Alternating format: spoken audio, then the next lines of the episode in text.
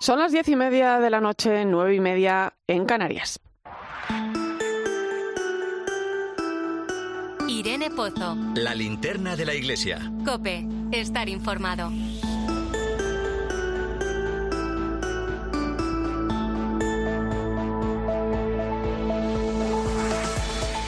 ¿Qué tal? Muy buenas noches. Primer viernes de Cuaresma en un triste aniversario como es el de la guerra de Ucrania, que nos lleva a sentir directamente el dolor y el sufrimiento de tantas personas, de tantos hermanos. Una guerra absurda y cruel, como recordaba el Papa esta semana durante la audiencia general, donde hacía un llamamiento a la comunidad internacional para poner todos los medios posibles para conseguir la paz. Y es que este aniversario pesa mucho. Hablamos de un conflicto que parece no tener fin, pero si de algo sabemos los cristianos y si algo también nos enseña este tiempo de cuaresma es a no perder la esperanza. Quienes son capaces de sentir la cruz en su vida saben bien de qué estoy hablando. Comenzamos un camino de fe, de esperanza, de renovación, de conversión, de reflexión. En definitiva, de volver a Dios, como nos invitaba a hacer el Papa este miércoles de ceniza.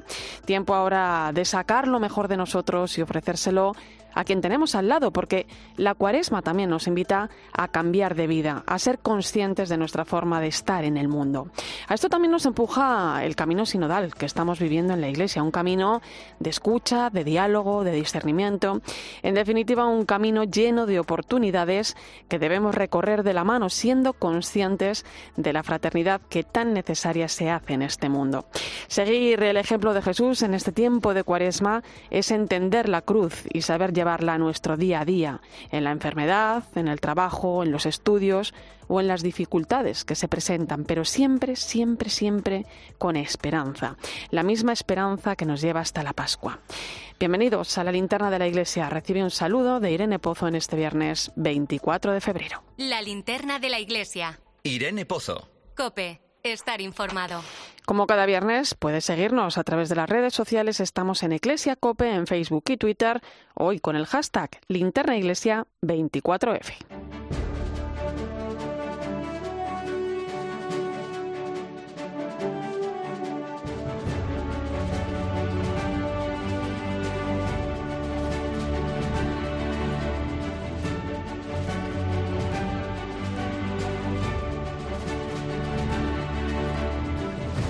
Repasamos hasta ahora las principales claves de la actualidad de la Iglesia que nos deja la semana Nacho de Gamón. Muy buenas noches. ¿Qué tal, Irene? Buenas noches. Comenzamos precisamente con el balance que han hecho diferentes instituciones de la Iglesia sobre la respuesta que llevan ofreciendo desde que comenzara la guerra en Ucrania. Es el caso de Caritas Española, que ha acompañado a casi 5.400 refugiados en este año de conflicto. Además, la ONG de la Iglesia ha recaudado 20 millones de euros, de los cuales 5 ya han sido destinados a distintos proyectos de emergencia en el país, como explica Carmen Gómez de Barreda, la responsable de la campaña Caritas con Ucrania. Desde Caritas no podemos hacer más que agradecer a las millones de personas e instituciones que han confiado en nosotros ¿no? para canalizar la solidaridad. Y es cierto que hemos destinado ya 5 millones de euros, pero el daño que se ha hecho ya a la sociedad ucraniana, sobre todo, es muy grave y la reconstrucción es un proceso de medio y largo plazo. También ayuda a la Iglesia necesitada. Se ha volcado con la ayuda en Ucrania. La Fundación Pontificia ha ayudado directamente a más de 15.000 ucranianos a través de 292 proyectos que han distribuido más de 9 millones y medio de euros por todas las diócesis del país. Marco Mencaglia es el responsable de proyectos de esta organización en Europa del Este. Nuestro tipo de ayuda, lo que hemos dado los últimos uh, meses en particular, se eh, enfoca sobre todo en la ayuda a los uh, desplazados. Tenemos millones de desplazados en uh, Ucrania y estamos apoyando monasterios, iglesias, parroquias que están hospedando gente, sobre todo mujeres con niños que se quedan en una situación donde no saben si un día podrán volver a sus casas. Precisamente Ayuda a la Iglesia Necesitada ha celebrado hoy aquí en Madrid, en la, en la Catedral de la Almudena, la Noche de los Testigos. Una vigilia de oración por los cristianos perseguidos que también ha contado con el testimonio de algunos de ellos. En esta séptima edición, uno de los protagonistas ha sido el padre Benceslao Belém, de Burkina Faso, un país en el que el yihadismo se ceba con los cristianos. Desde que empezaron el terror, más de 2.000 escuelas han sido cerradas atacan escuelas modernas, transformándolas en coránicas. Atacan a iglesias católicas matando o secuestrando cristianos sobre todo sacerdotes, catequistas y otros laicos más comprometidos, y quieran imponer el uso de velo integral a todas las mujeres sin distinción de religión. Esta semana la Subcomisión para la Acción Caritativa y Social de la Conferencia Episcopal ha mantenido un encuentro con los principales sindicatos y la patronal para abordar los problemas relacionados con la seguridad en el trabajo. En esa reunión han abordado conjuntamente con los agentes sociales los problemas de seguridad laboral de los trabajadores y es que en 2022 se produjeron 826 muertes relacionadas con el trabajo, lo que supone un 17% más que en 2021. El director del Departamento de Pastoral del Trabajo de la Conferencia Episcopal, Antonio Javier Aranda ha asegurado que todos coinciden en la necesidad de dignificar las condiciones de salud y seguridad con las que se trabaja hoy. En este tema hemos coincidido tanto con las organizaciones eh, sindicales como con las organizaciones empresariales, en la preocupación que se debe tener en los lugares de trabajo de preservar, de garantizar el cuidado de nuestra salud y sobre todo el cuidado de, de nuestra vida. ¿no? Y que es necesario seguir profundizando en medidas eh, que reduzcan drásticamente la situación que actualmente eh, se está dando. Y esta semana se ha presentado una nueva edición de la Marcha por la Vida que convoca un año más Sí a la Vida. La plataforma integrada por más de 500 asociaciones ha convocado esta marcha para el próximo 12 de marzo, con la que quieren decir un fuerte sí a la vida, porque toda vida es valiosa, irrepetible e irrecuperable. Carmen Lavalle, buenas noches. Buenas noches. Celebrar la vida y poner en valor la labor de quienes la apoyan desde la concepción y hasta el final es el doble objetivo de la Marcha por la Vida 2023, que este año llega justo después del visto bueno del Tribunal Constitucional a la ley de plazos del aborto. Álvaro Ortega está al frente de Más Vida llama poderosamente la atención que las iniciativas legislativas y políticas solo están encaminadas para coartar el derecho a la vida y en ningún caso estamos viendo ninguna política, ninguna medida de apoyo a la maternidad. La mujer necesita opciones, necesita soluciones y no se le puede poner como única opción el aborto sobre la mesa. Ya son más de 300 los voluntarios y esperan superar los 500 en esta cita a la que invitan a todos a participar y que pueden apoyar económicamente en la web sialavida.es. Alicia Latorre está al frente de la Federación de Asociaciones Provida porque ninguna persona nos es indiferente. Nuestro llamamiento es también hacia aquellos que están dedicando su vida a la destruir la de otros, que se acerquen, que cambien, que tienen mucho bien por hacer. Con el color verde Esperanza por bandera, la cita es el domingo 12 de marzo a las 12 aquí en Madrid, entre la calle Serrano con Goya y la Plaza Cibeles, bajo el lema Sí a la vida. Pues Nacho de Gamón, muchas gracias. Es un placer, Irene. Vamos con la información de nuestras diócesis. Comenzamos en Granada, donde mañana se va a celebrar la misa de acción de gracias por el Ministerio Episcopal de Monseñor Javier Martínez, que desde el pasado 1 de febrero es arzobispo emérito de la Archidiócesis. Cope Granada, Juan de Dios Jerónimo, buenas noches.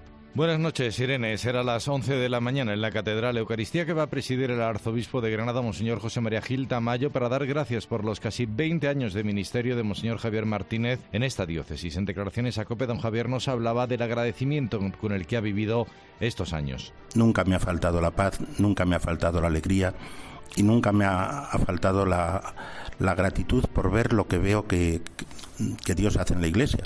Ver lo que Dios hace en la vida de los hombres es es un motivo de gratitud permanente. A la Eucaristía están invitados todos los fieles de Granada y también de la vecina diócesis de Guadix.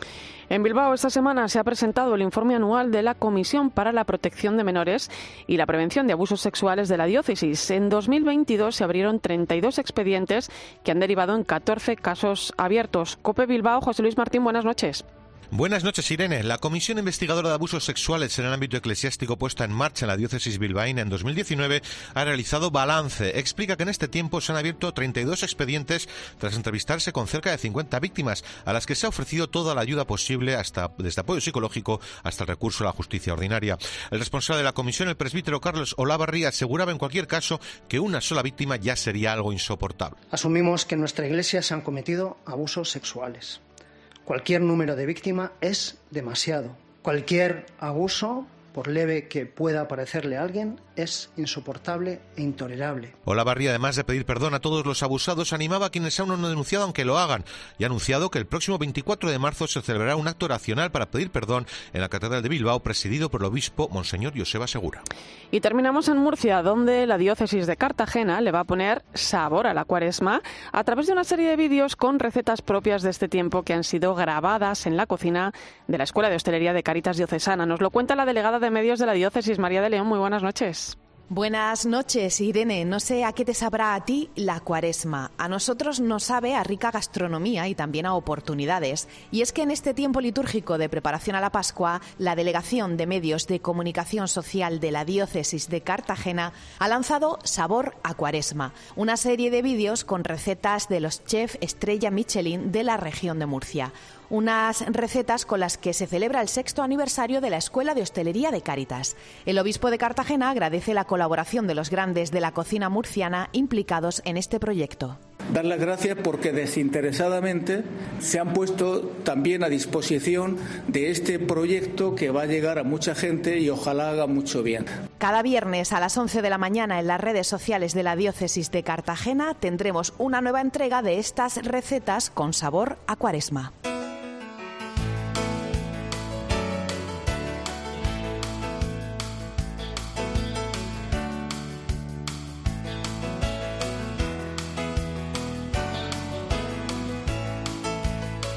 Antonio llegó a la Escuela de Hostelería E en 2017, cuando llevaba cinco años yendo a su Caritas parroquial a pedir comida para su mujer y sus hijos. En aquellos tiempos, pues nosotros estábamos pasándolo mal y entonces decidimos pedir alimento a, a Caritas.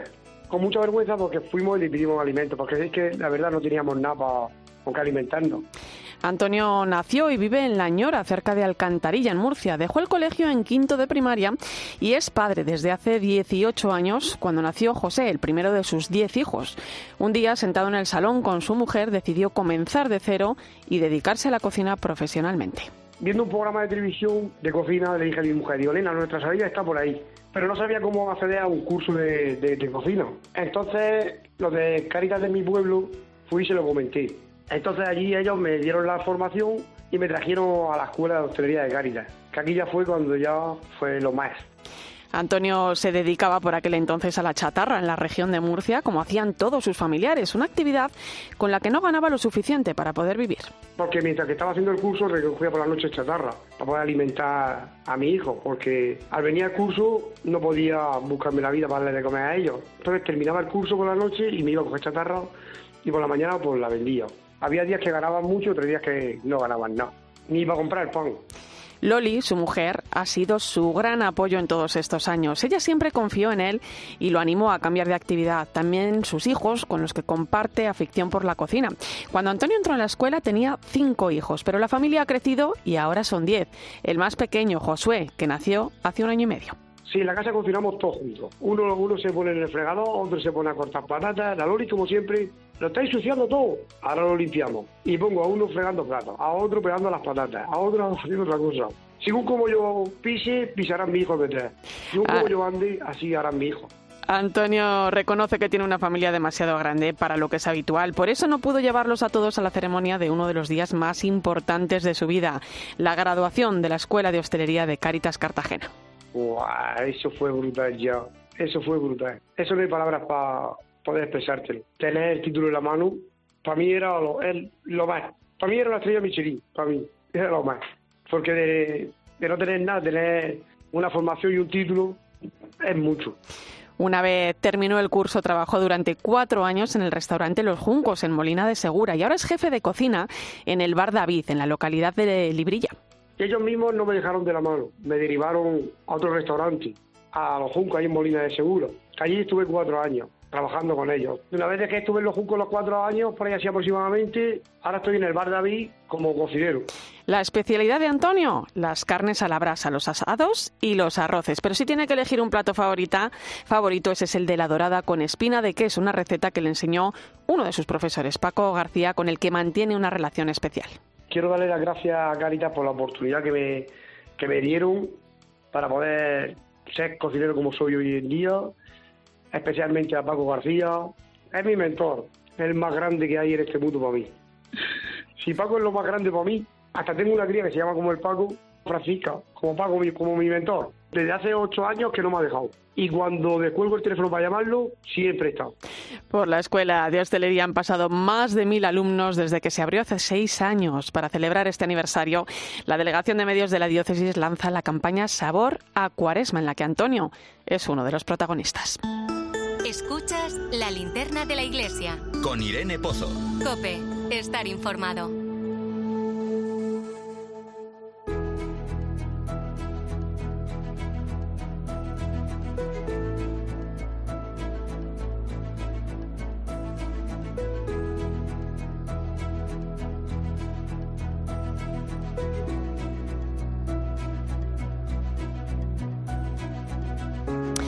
La guerra de Ucrania nos ha dejado imágenes desoladoras. Son muchas las familias que han tenido que separarse debido al conflicto.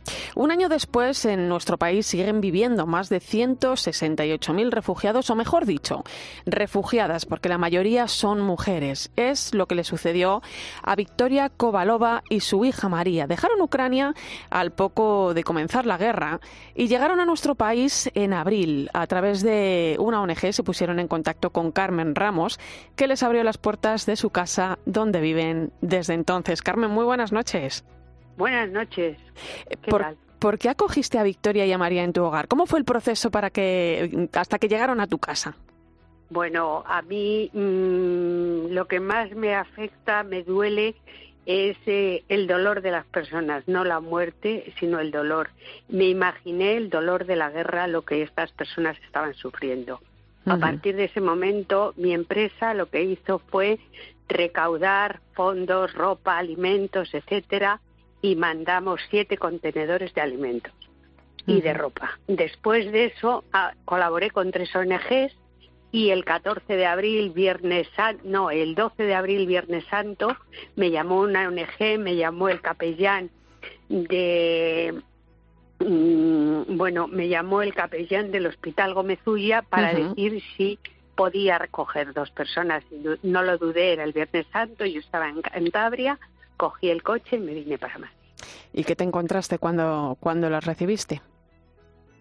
Bueno, pues yo no hablo nada más que castellano y me encontré pues dos personas con dos bolsas de plástico, Ujú. 300 euros, una madre y una hija, que me los ojos me dijeron todo y yo creo que a ellas yo también se lo dije. Vamos a saludar a esa mamá. Nos abrazamos y nos metimos en el coche y para casa con traductor. Victoria, buenas noches. Buenas noches. Creo que, mm, que tu marido, Igor, eh, tuvo que quedarse en Ucrania trabajando. Em, ¿Cómo es su situación allí? ¿Podéis hablar con él con frecuencia? Sí, hoy yo hablo con mi marido, ahora tranquilo, pero hoy 24 de febrero, esto primer día de guerra, tranquilo y yo tenía mucho miedo que está tranquilo. No. Vi- Victoria, em, ¿cómo recuerdas el momento en el que tú llegas a Madrid y, y te encuentras eh, con Carmen, ¿no? Eh, en ese, ¿no? Eh, abrazo, ¿no? Entre dos desconocidas, pero al final dos mujeres, ¿no? Dos madres que se entienden perfectamente. Mm, Nosotros vamos en España con bus y nosotras vamos en Madrid, en Pazuela, esto sitio de gobierno y eh, está mm, Semana Santa y este centro mm, funciona, pero no tenía mucha gente que ayudar nosotros y voluntarios que voy con nosotros en autobús luego llama a nosotros y habla que ellos encontraron para nosotros una familia. Carmen, eh, no, no, eh, es totalmente humano, Victoria, humano. Eh, Carmen, Victoria y María no hablaban nada de español cuando llegaron. Tú te encargaste, bueno, pues de que poco a poco fueran aprendiendo el idioma, ¿no? ¿Cómo os entendíais al principio? ¿Cómo fue esa convivencia inicial? a través de un traductor, del traductor, del traductor en el móvil, a través de los ojos y a través de los sentimientos. Creo que mm, además de acogerles, les diste un trabajo en tu empresa de aparatos de iluminación, ¿no? Sí, nosotros tenemos una fábrica y bueno, pues las dos, eh, a los tres días de venir aquí, pasaron sus tres primeros días que salían de casa y se iban al parque con mucho miedo para no molestar y estaban tiradas en un parque de torlodones. Y yo a los cuatro días las ofrecí venir a trabajar a la empresa. Eh, hicimos todos los papeles para poder darlas de alta y bueno, pues a trabajar y, el, dado el problema del idioma, lo que sí hice fue pues una persona, un chaval, dos horas diarias las daba al salir, al volver del trabajo en mi casa, eh, clases de español. Carmen, una... poco a poco fueran. Y además, eh, eh, en tu empresa, ¿no? También ofreciste trabajo a otra refugiada ucraniana. Sí, también tenemos otra que, bueno, entró en octubre y hemos tenido un proyecto grande de aparatos de iluminación. Se ha terminado el proyecto en enero y en enero, pues la dije, terminaba su contrato, tienes dos opciones, o a la calle o pasas a oficina, y es economista. Entonces mm, tiene problemas con el idioma, pero bueno, las compañeras de oficina la están ayudando mucho y ya va haciendo cosas. Durante un, lleva un mes en la oficina, ha estado seis meses economista apretando tornillos. Oye, y ahora María, María, la, la hija de, de, Victoria, ¿no? Eh, bueno, ha dejado el trabajo, ¿no? Pero lo ha dejado pues porque está estudiando marketing en la Escuela Internacional de Protocolo. Sí, sí. María ha conseguido eh, en un tiempo récord de abril a octubre eh, ser capaz de entender bastante bien el español y entonces eh, la hemos matriculado en la Escuela Internacional de Protocolo en marketing y bueno, pues está esforzándose mucho porque el idioma es un hándicap que tienen muy importante y la barrera del idioma es importante y entonces ella lo está haciendo muy bien, o sea, el esfuerzo es importante. Victoria pues eh, está sigue continúa trabajando. Ahora, por ejemplo, se está renovando el carnet de conducir, porque, bueno, no renovando, sino ella eh, tiene carnet de conducir, Convalidando, pero llevaba años llevaba años sin conducir. Y entonces, bueno, pues yo la he animado para por las tardes, eh, pues que la den unas clases y así, pues dentro de 15 días o 20, pues ella ya que pueda coger mi coche y poderse mover un poquito. eh, Victoria, ¿Cómo os planteáis eh, el futuro, María y tú? ¿Tenéis intención de quedaros, de volver a Ucrania? Yo me llamo María y ahora voy a responder yo. Hola, María.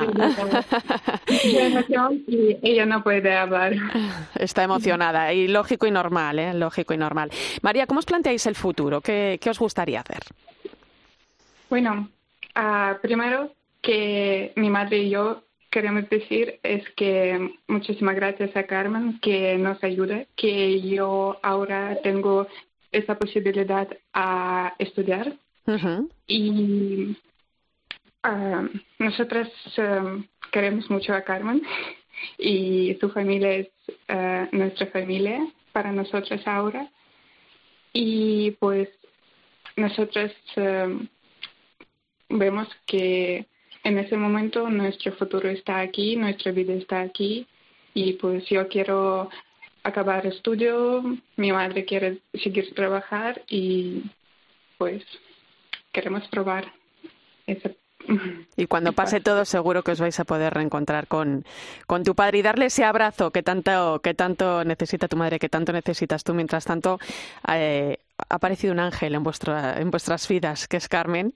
Yo mm, os deseo lo mejor. Eh, muchas gracias por estar esta noche aquí con nosotros en la linterna de la iglesia. Carmen, muchas gracias también por esa labor altruista que estás haciendo con Victoria y con su hija María. solamente querría decir una cosa, que en esto somos tres partes, la iglesia, el hmm. gobierno y las familias de acogida. La iglesia está haciendo todo como siempre, Cáritas y todas las parroquias, todos colaborando, hmm. ayudando. Las familias de acogida eh, se están portando muy bien. El gobierno de nuestro país pues eh, ha ayudado a hacer una cosa, a traer aquí a los ucranianos. Pero además de traerlos, hay que hacer mucho más por ellos. Y es lo que, lo que apoya la Iglesia siempre, sí. Sí, ellos tienen unos motivos muy grandes, mm, terribles, que es la capacidad para reconstruir una vida. Eso es terrible. La barrera del idioma, la escolarización de los hijos. Esos tres problemas son mm, motivos para volver. Pero ¿cómo van a volver con esos bombardeos, con esas noches que están metidos en el metro? Bueno, aquí vamos a dejar que esos... no tienen para comer. Vamos a dejar deberes, Carmen. Vamos a dejar deberes, que son los cuatro verbos que siempre, eh, de los que siempre habla el Papa Francisco, ¿no? Que son acoger, proteger, promover e integrar. Y ahí es donde la Iglesia trabaja, trabaja siempre y, es también todo un ejemplo. Y, tú misma lo estás representando en esa, en ese acompañamiento que estás haciendo. Os mando un fuerte abrazo, Carmen, Victoria, María. Muchas gracias. Que vaya muy bien. Escuchas la linterna de la iglesia. Con Irene Pozo. Cope, estar informado. Hablamos ahora de un estreno cinematográfico que nos acerca esta semana a la figura de un santo en vaqueros y aficionado a la informática, Ana Medina. Muy buenas noches, Irene. La vida de Carlo Acutis llega a los cines este fin de semana y es una buena ocasión para recuperar la figura de este millennial declarado beato por el Papa Francisco en octubre de 2020. De él destaca su amor por la Eucaristía. Apasionado por las nuevas tecnologías, Carlo creó una página web y una exposición para dar a conocer los principales milagros eucarísticos acontecidos en todo el mundo. Y es que la Eucaristía era su autopista hacia el cielo, como él decía. Fue su niñera la primera que le habló de Dios, puesto que su madre estaba alejada de la fe. A los siete años, Carlos recibió la comunión por primera vez y a los once empezó a investigar todo lo que pudo sobre la Eucaristía para dejar el legado de su estudio al alcance de todos. Para él, rezar no era repetir palabras, sino recostarse en el pecho de Jesús, como el joven apóstol Juan, según él mismo confesaba. Evangelizaba a sus compañeros con su ejemplo, venciendo las más cotidianas tentaciones, como los dulces, o alertándoles de los peligros de Internet, entre ellos la pornografía. Les invitaba a descubrir el plan de Dios en cada uno, murió en octubre de 2006 a causa de una leucemia muy grave. En su exhortación Christus Vivit, el Papa Francisco lo define como un joven creativo y genial y lo propone para los más jóvenes, aunque no solo ellos pueden ver en Carlo Acutis un ejemplo, también nosotros. Enseguida llegamos a las 11 de la noche, a las 10 en Canarias, en este aniversario de la guerra de Ucrania. Vamos a hablar con el padre Andrei Kordochkin de la Iglesia Ortodoxa de Moscú en España, que desde el primer momento se manifestó públicamente contra la guerra, volcándose además con los muchos ucranianos que atiende aquí en Madrid. Sigue a Irene Pozo en Twitter en arroba eclesiacope, en nuestro muro de Facebook, eclesiacope y en cope.es. Este fin de semana Cristina tiene un plan. Muy, muy buenos días. En Cope de 10 de la mañana a 2 de la tarde, los sábados y domingos, el mejor entretenimiento lo encuentras en fin de semana. Bienvenido a tu programa. Esto es fin de semana en la cadena Cope y te vamos a acompañar sábado y domingo con Cristina López Slichting. UMAS Mutua especialista en seguros para el sector educativo. Ofrecemos una solución integral para los colegios y guarderías. Daños patrimoniales, responsabilidad civil, accidentes de alumnos. Más de 800 centros ya confían en nosotros. Visítanos en umas.es. UMAS, más de 40 años de vocación de servicio. Escuchas la linterna de la iglesia. Y recuerda, la mejor experiencia y el mejor sonido solo los encuentras en cope.es y en la aplicación móvil. Descárgatela. A ver esa foto, decir patata. ¡Hijolusa! Es que decir patata es decir hijolusa. Por eso, cuando nos busques en el supermercado, dale la vuelta al envase y encuentra nuestra marca para garantizarte una gran calidad en tu mesa. Patatas hijolusa. Amamos las patatas. Dobla tu ahorro con Ocasión Plus. Hasta 6.000 euros de descuento en 7.000 coches. Y ahora con la mejor financiación del mercado, al 6,90%. Somos imbatibles. Ocasión Plus. Ahora más cerca que nunca. Más de 60 centros a nivel nacional. Localiza tu centro más cercano en ocasiónplus.com. Abierto sábado y domingo.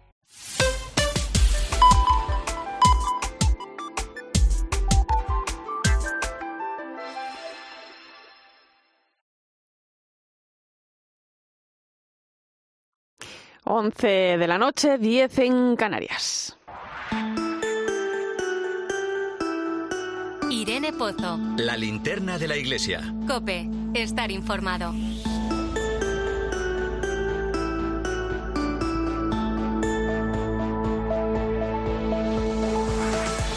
Como cada viernes a esta hora nos vamos hasta el Vaticano. Allí está nuestra corresponsal Eva Fernández. Muy buenas noches.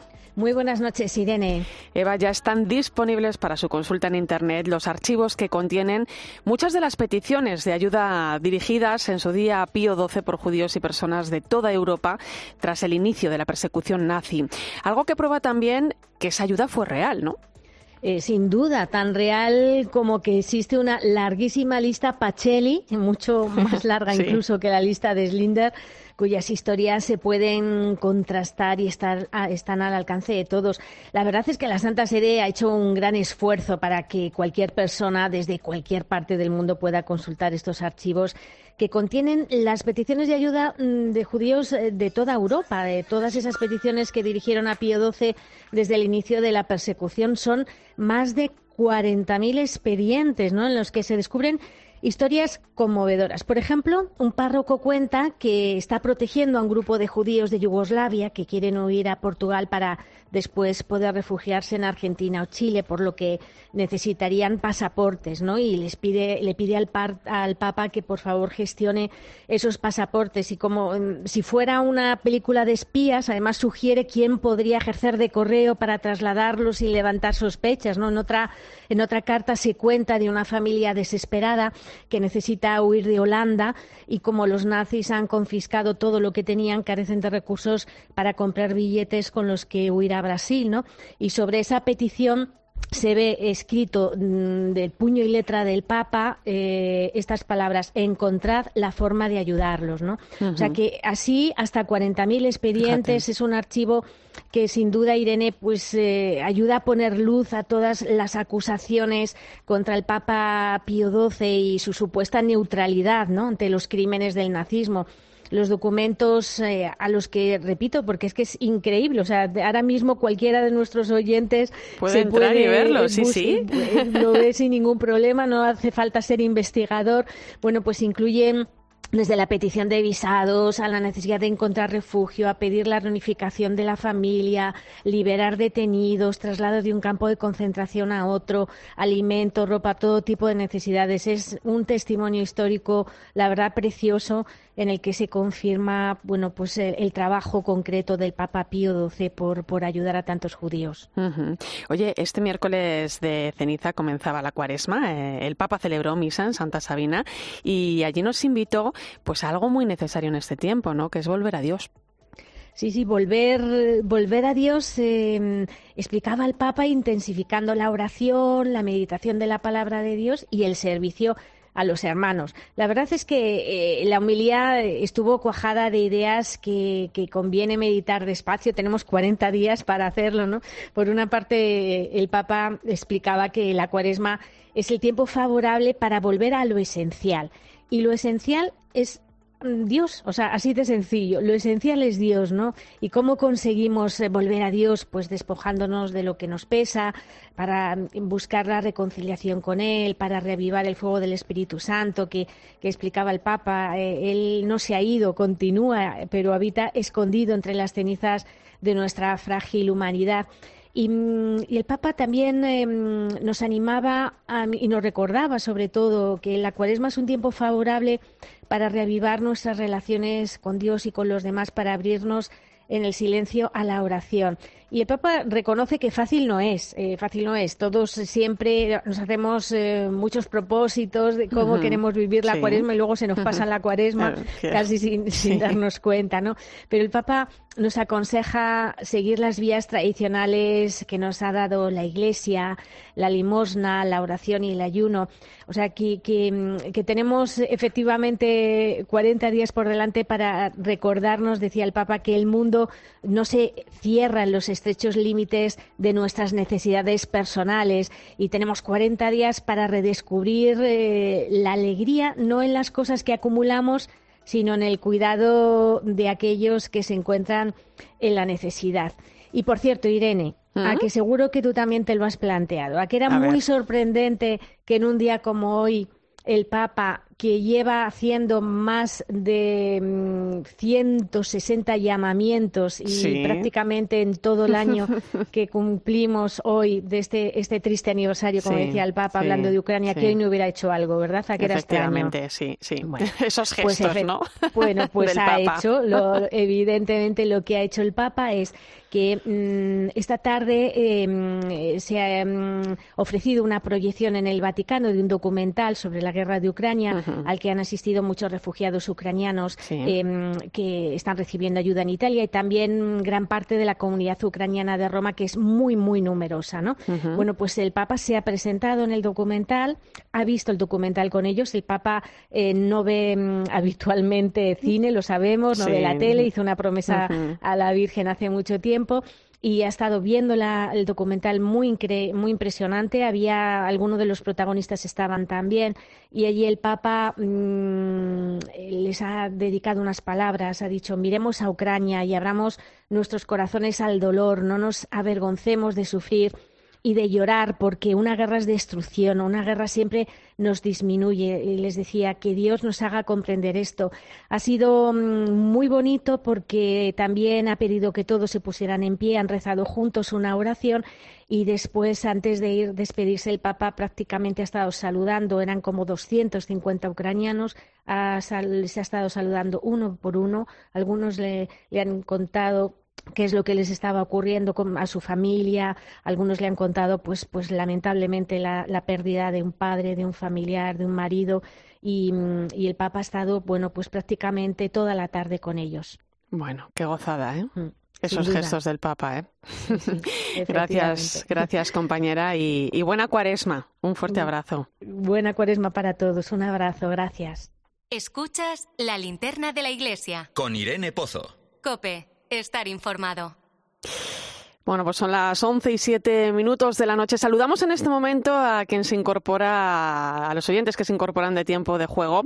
Eh, seguimos hablando de este aniversario de la guerra de Ucrania. El 24 de febrero de 2022 supuso un antes y un después para muchas personas. No nos terminábamos de creer lo que estaba ocurriendo. La invasión rusa de Ucrania sorprendió a más de uno. Un año después, la guerra continúa. El compromiso ecuménico se hace cada vez más necesario en el camino del diálogo que conduzca hacia la paz. Pero las relaciones entre el Vaticano y el Patriarcado Ortodoxo de Moscú son difíciles. El patriarca Kirill de Moscú siempre ha justificado la invasión rusa, algo que también ha chocado con la propia Iglesia Ortodoxa de Ucrania. Quienes no entienden de guerra, pero sí de fraternidad y de paz, son las personas que integran estas comunidades. Un ejemplo lo tenemos cerca, aquí en España, en la Catedral de Santa María Magdalena de Madrid, perteneciente a la Iglesia Ortodoxa rusa. Acuden rusos y ucranianos. Se trata de un espacio de convivencia en el que está al frente Andrei Kordochkin de esta Catedral, sacerdote ortodoxo ruso que desde el comienzo de la guerra se ha manifestado públicamente en contra, volcándose en apoyar ese espacio de convivencia. Padre Andrei, muy buenas noches. Buenas noches. Eh, ha pasado un año de una guerra que pocos entendemos, pero que ha abierto grandes heridas, ¿no? ¿Qué balance hace de este tiempo? Bueno, yo creo que las heridas tenemos todos y obviamente ah, pasamos en una forma muy dura el sufrimiento del pueblo ucraniano, pero también del ah, pueblo ruso, porque los cambios en la sociedad rusa el último año son ah, brutales y en algún sentido que podemos decir también que hay muchos rusos que están fuera de su país, que están por ejemplo en España, pero algunos también están dentro pero ellos ya no perciben su el Estado a que formalmente pertenecen como su casa, porque uh, los cambios son, son muy, muy, muy dramáticos. Usted desde el primer momento se manifestó en contra del conflicto. ¿Le ha supuesto algún problema con el patriarcado de Moscú? Bueno, yo tuve algo de presión de, de, Moscú, pero lo que pasa es que nosotros eh, en España no nunca hemos posicionado a nuestra comunidad como, aunque uh, canónicamente pertenecemos al patriarcado de Moscú, pero en final somos una comunidad local. Nosotros no transmitimos la agenda de, ningún gobierno, ni ruso, ni ucraniano, ni cualquier otro, y la comunidad que tenemos no es una comunidad rusa. yo creo que está compuesto pues más por la mitad por los ucranianos, pero también tenemos rusas, tenemos gente de otras poblaciones, y yo puedo guardar por cualquier precio la unidad de nuestra comunidad y esto se puede hacer solamente si ningún miembro de la comunidad está privilegiado o discriminado. Y por lo tanto, pues aunque yo tuve algo de presión, pero yo creo que eh, estoy intentando cumplir mi deber guardando la, la paz y el bien de todos los fieles. ¿Y usted eh, cómo se ha sentido en este tiempo, un sacerdote que pertenece a la Iglesia Ortodoxa rusa? Pues yo siempre siento que yo pertenezco en primer lugar a la Iglesia de Jesucristo. Y Él es, el, eh, es la única cabeza de la iglesia. Pero para nosotros, pues obviamente, lo, que no tenemos los ortodoxos es que no tenemos la doctrina de la infalibilidad ah, de nadie en la iglesia y no solamente uh, pues en los asuntos doctrinales, pero también, por supuesto, en los asuntos uh, políticos y sociales. Y para nosotros, pues la voz del patriarca obviamente es importante, pero igual la voz de la iglesia sufriente de, Ucrania, de los obispos, de los uh, sacerdotes, de los laicos, igual es uh, importante. Por eso, pues obviamente yo tengo que vivir todo este tiempo con con un, con un esfuerzo, porque ah, es claramente yo, ah, como yo veo este conflicto, no es un reflejo de la posición de la Iglesia institucional en Moscú, pero yo creo que nosotros no somos un partido político y la voz de cada uno es igualmente importante. ¿Cómo lo han vivido ustedes en su comunidad? Una comunidad que, que me decía antes, ¿no? que acoge a personas ucranianas, a personas rusas. ¿Se han vivido momentos de tensión? ¿Cómo ha sido este tiempo? Pues hay tensión, aunque no, no hay agresión. Ah, nosotros, la verdad es que, bueno, ah, hemos hemos tenido algunas pérdidas en la comunidad por los ambos lados. Hemos perdido algunos ucranianos que no son capaces de venir a una iglesia del Patriarcado de Moscú de un lado y donde su nombre está conmemorado en los oficios litúrgicos, pero de otro lado también tuvimos otras pérdidas de las personas uh, que no están de acuerdo con la visión mía. Pero no obstante, uh, también no podemos olvidar de una cantidad muy importante de más de 150 mil de refugiados ucranianos que han llegado a España y muchos de ellos también han entrado a formar parte de nuestra parroquia. Y obviamente hay una cierta tensión y división, pero hay que entender que estamos hablando de algo más profundo, profundo de, de que, una división entre los rusos y ucranianos. Por ejemplo, nosotros tenemos en la comunidad muchos rusos que están absolutamente en contra de la línea del gobierno, pero también tenemos algunos ucranianos que están absolutamente prorrusos. Y ellos están convencidos que su país está siendo liberado. Y es una división, es una división mucho más profunda que la división entre los dos pueblos. Háblame de ese milagro que es ese espacio de convivencia ¿no? entre rusos y ucranianos en Santa María Magdalena. ¿no? ¿Cómo consigue uno todo eso, padre? Bueno, no, no, no es sencillo, no es difícil, porque de un lado nosotros tenemos que explicar a las eh, personas eh, que están viviendo en la iglesia las pues las razones espirituales por detrás de lo que está pasando de la guerra de un lado, pero de otro lado tampoco podemos convertirlo en un sitio de la agenda ah, política. Pero nosotros cuando hacemos cualquier forma de oración por la por la paz en Ucrania, es muy importante que esta oración no puede ser una manifestación geopolítica, tiene que tener algunas fórmulas que uh, pues cualquier persona independientemente de su valoración y de su visión del, uh, del conflicto. Pero yo creo que lo más fundamental es que en final es la persona de Jesucristo que está en el centro de la vida de la comunidad y no es una agenda política de un gobierno del otro. Eh, en estos momentos, eh, mirando al conflicto en Ucrania, el, compromiso ecuménico por parte de las diferentes confesiones religiosas es clave, ¿no? Eh, ¿Hacia dónde cree que caminan? ¿Qué papel juega el ecumenismo en la guerra de Ucrania? Yo creo que el ecumenismo tiene, pues, tiene su ah, papel importante pero yo creo que puede tener sus momentos difíciles cuando hay comunidades religiosas que están transmitiendo no solamente la agenda suya, sino la agenda de los gobiernos. Y en este sentido, yo creo, que Ucrania también es un país vulnerable porque ahora mismo hay una presión del parte del Estado en la vida religiosa inmensa. Yo creo que cuando las autoridades uh, uh, seculares están intentando controlar la vida religiosa es uh, peligroso y también es peligroso porque uh, en el aspecto ecuménico, porque el ámbito ecuménico está siendo utilizado pues como un instrumento para promover la agenda de los gobiernos. Por eso yo creo que obviamente el diálogo es importante, pero el diálogo tiene que ser sincero y transparente y no es tiene que ser una forma del diálogo cuando las iglesias no están manipuladas por uh, sus gobiernos y por las autoridades. eh, a muchos les puede haber sorprendido no verle a usted el otro día firmando esa declaración conjunta interreligiosa sobre la dignidad de la vida humana. No es nada puntual. También hace unos meses la Iglesia Ortodoxa rusa en España y la Iglesia Católica se unían a favor de la paz, ¿no? ¿Cómo son las relaciones con el resto de confesiones y religiones en España? Bueno, en principio, obviamente, para la Iglesia Católica en España es una iglesia mayoritaria y es una prioridad absoluta para, para nosotros, tanto en el nivel de nuestra diócesis como pues en todas las comunidades locales, tener una relación transparente y una relación fraterna.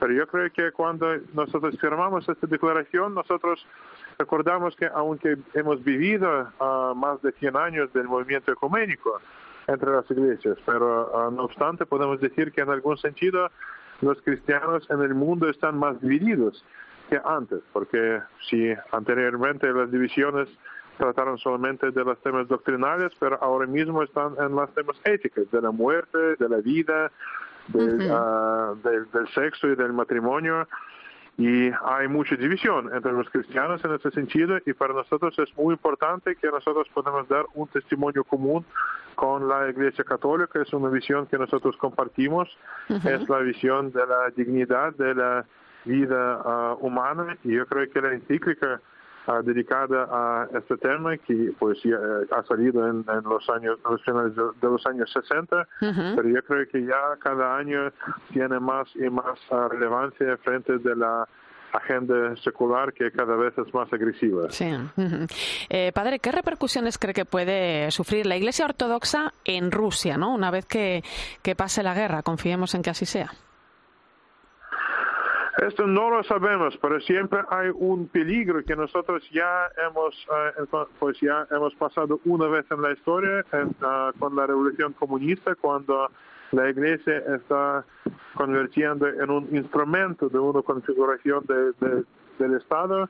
Cuando cae la configuración, cuando cae uh, este, este sistema político, pues la Iglesia cae también. Yo creo que es obviamente es un es un peligro que uh, en España pues también tiene sus propias repercusiones uh, con, las, con la relación entre la Iglesia Católica y el Estado en el siglo XX. Pero yo creo que nosotros en Rusia hemos, uh, yo creo que tenemos que hacer más esfuerzo, esfuerzo de estudiar los lo que nos enseña nuestro pasado y la historia de nuestra iglesia en el siglo XX y todo lo que hemos sufrido después de la caída del imperio ruso. Uh -huh. Y de todo hay que aprender, claro que sí. Padre, padre Andrei Kordochkin, eh, deán de la Catedral Ortodoxa Rusa de Madrid, Santa María Magdalena, eh, que sigamos trabajando en ese camino hacia el diálogo, hacia la paz, ¿no? que se hace tan necesario. Gracias por su tiempo. Un fuerte abrazo. Muchas gracias. Gracias. Hasta luego. Escuchas la linterna de la iglesia. Con Irene Pozo. Cope, estar informado. 11 y 19 minutos de la noche, 10 y 19 en Canarias. Entramos en tiempo de tertulia. Hoy me acompaña la directora del Máster de Doctrina Social de la Iglesia de la Universidad Pontificia de Salamanca, Teresa Conte. Bienvenida. Muchas gracias, Irene. Buenas noches.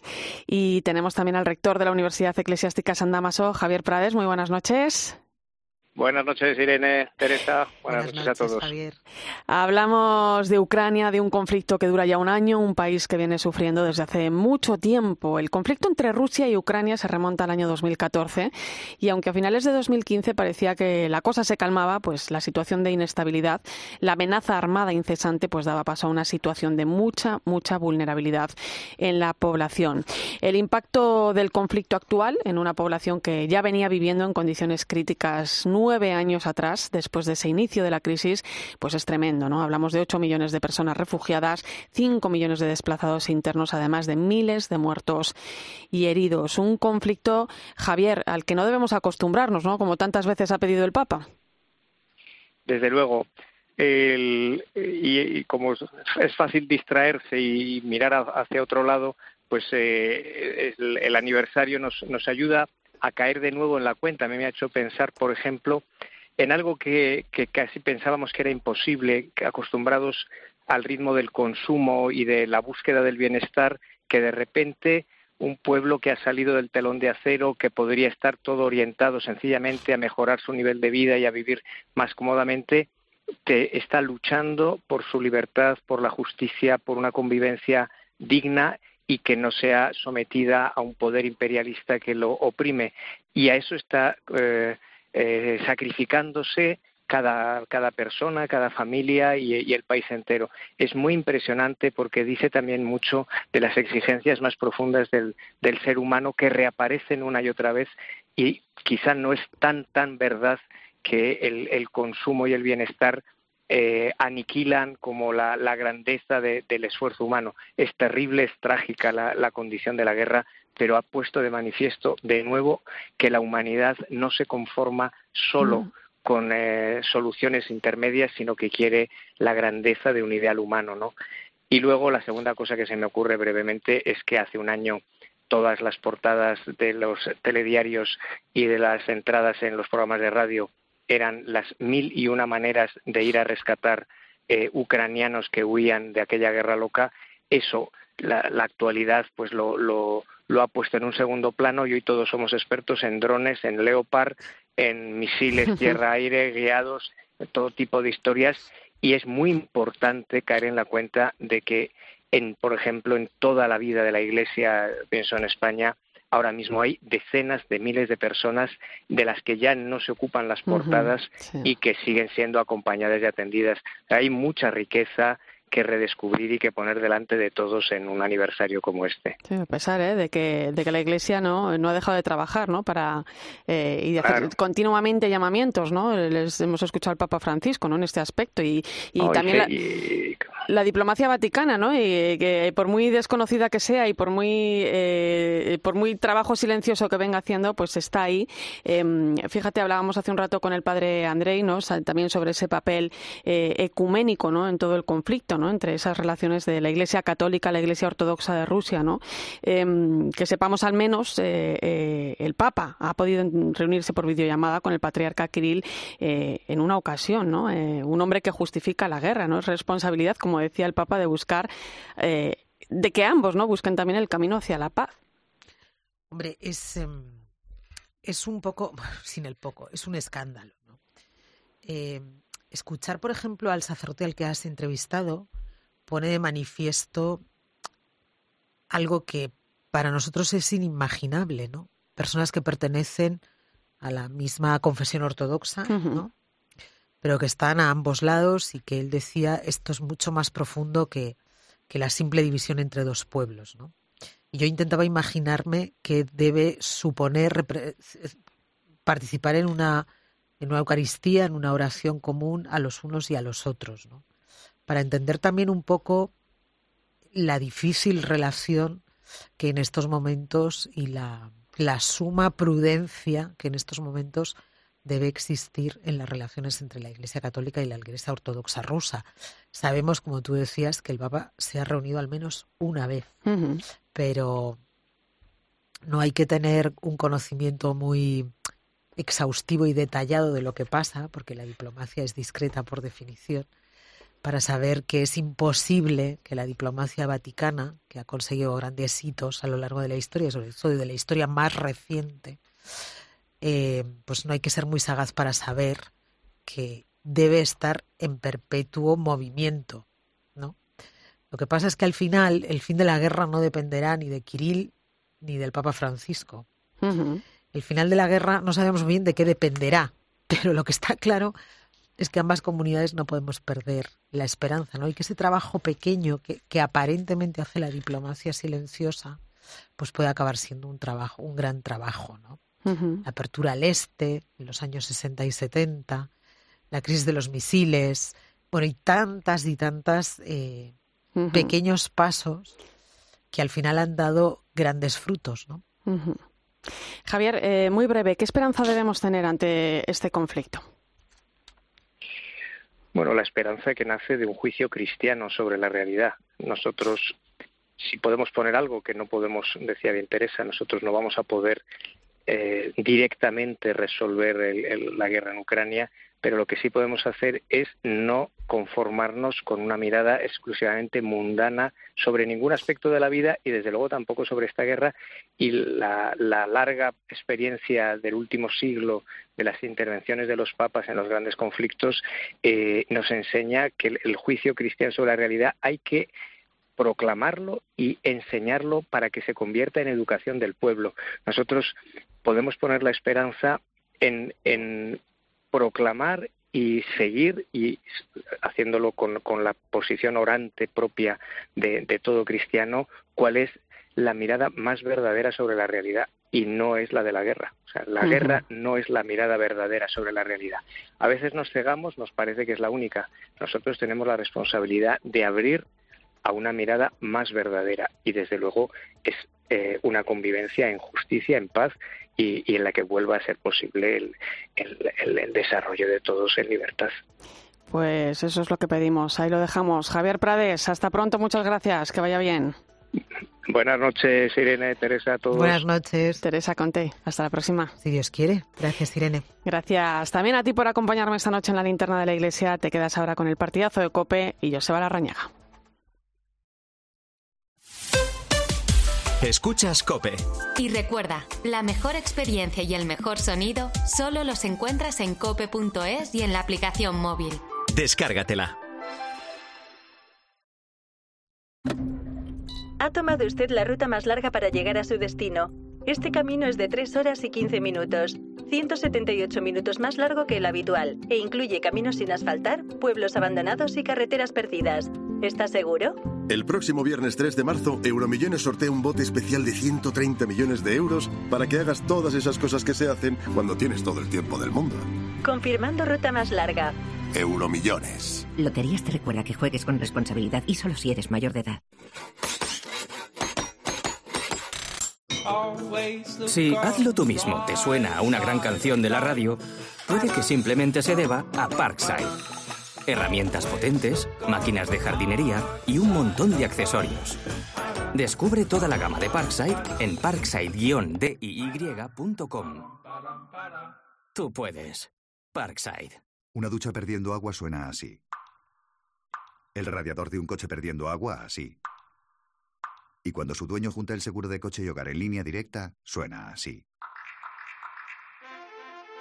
Si juntas tus seguros de coche y hogar, además de un ahorro garantizado, te regalamos la cobertura de neumáticos y manitas para el hogar, sí o sí. Ven directo a lineadirecta.com o llama al 917-700-700. El valor de ser directo. Consulta condiciones. Bodegas Los Llanos, la más antigua y con más tradición de Valdepeñas. En su cueva subterránea, la más grande de nuestro país, descansa el vino Pata Negra Un auténtico reserva Valdepeñas. Si eres profesional de la construcción o la reforma, en Leroy Merlin estamos contigo, con más productos, más stock y mejores precios. Además, te ofrecemos más de 120 tiendas en todo el territorio nacional con horarios especiales de apertura desde las 7 de la mañana y un equipo de asesores para empezar la jornada contigo y con tu negocio. Únete al Club Pro y descubre muchas más ventajas. Leroy Merlin, ahora más pro. Solo Carlos Herrera pone su mirada en aquello que tienes que conocer. El presidente de la Comisión Central de Deontología del Colegio de Médicos de España, que es eh, José María Domínguez Roldán, eh, ha escuchado muchos testimonios sobre las graves consecuencias de la ley trans en menores y jóvenes, ¿no? Daños difíciles de reparar. Se le ha quitado la voz a los doctores. Efectivamente. Pensamos que en, en todas estas situaciones debe primar el mejor interés del menor. Implica que tenga no solamente la madurez, sino la asesoría suficiente Para comenzar el día bien informado, despierta con Carlos Herrera. Desde las 6 de la mañana todo pasa en Herrera en Cope.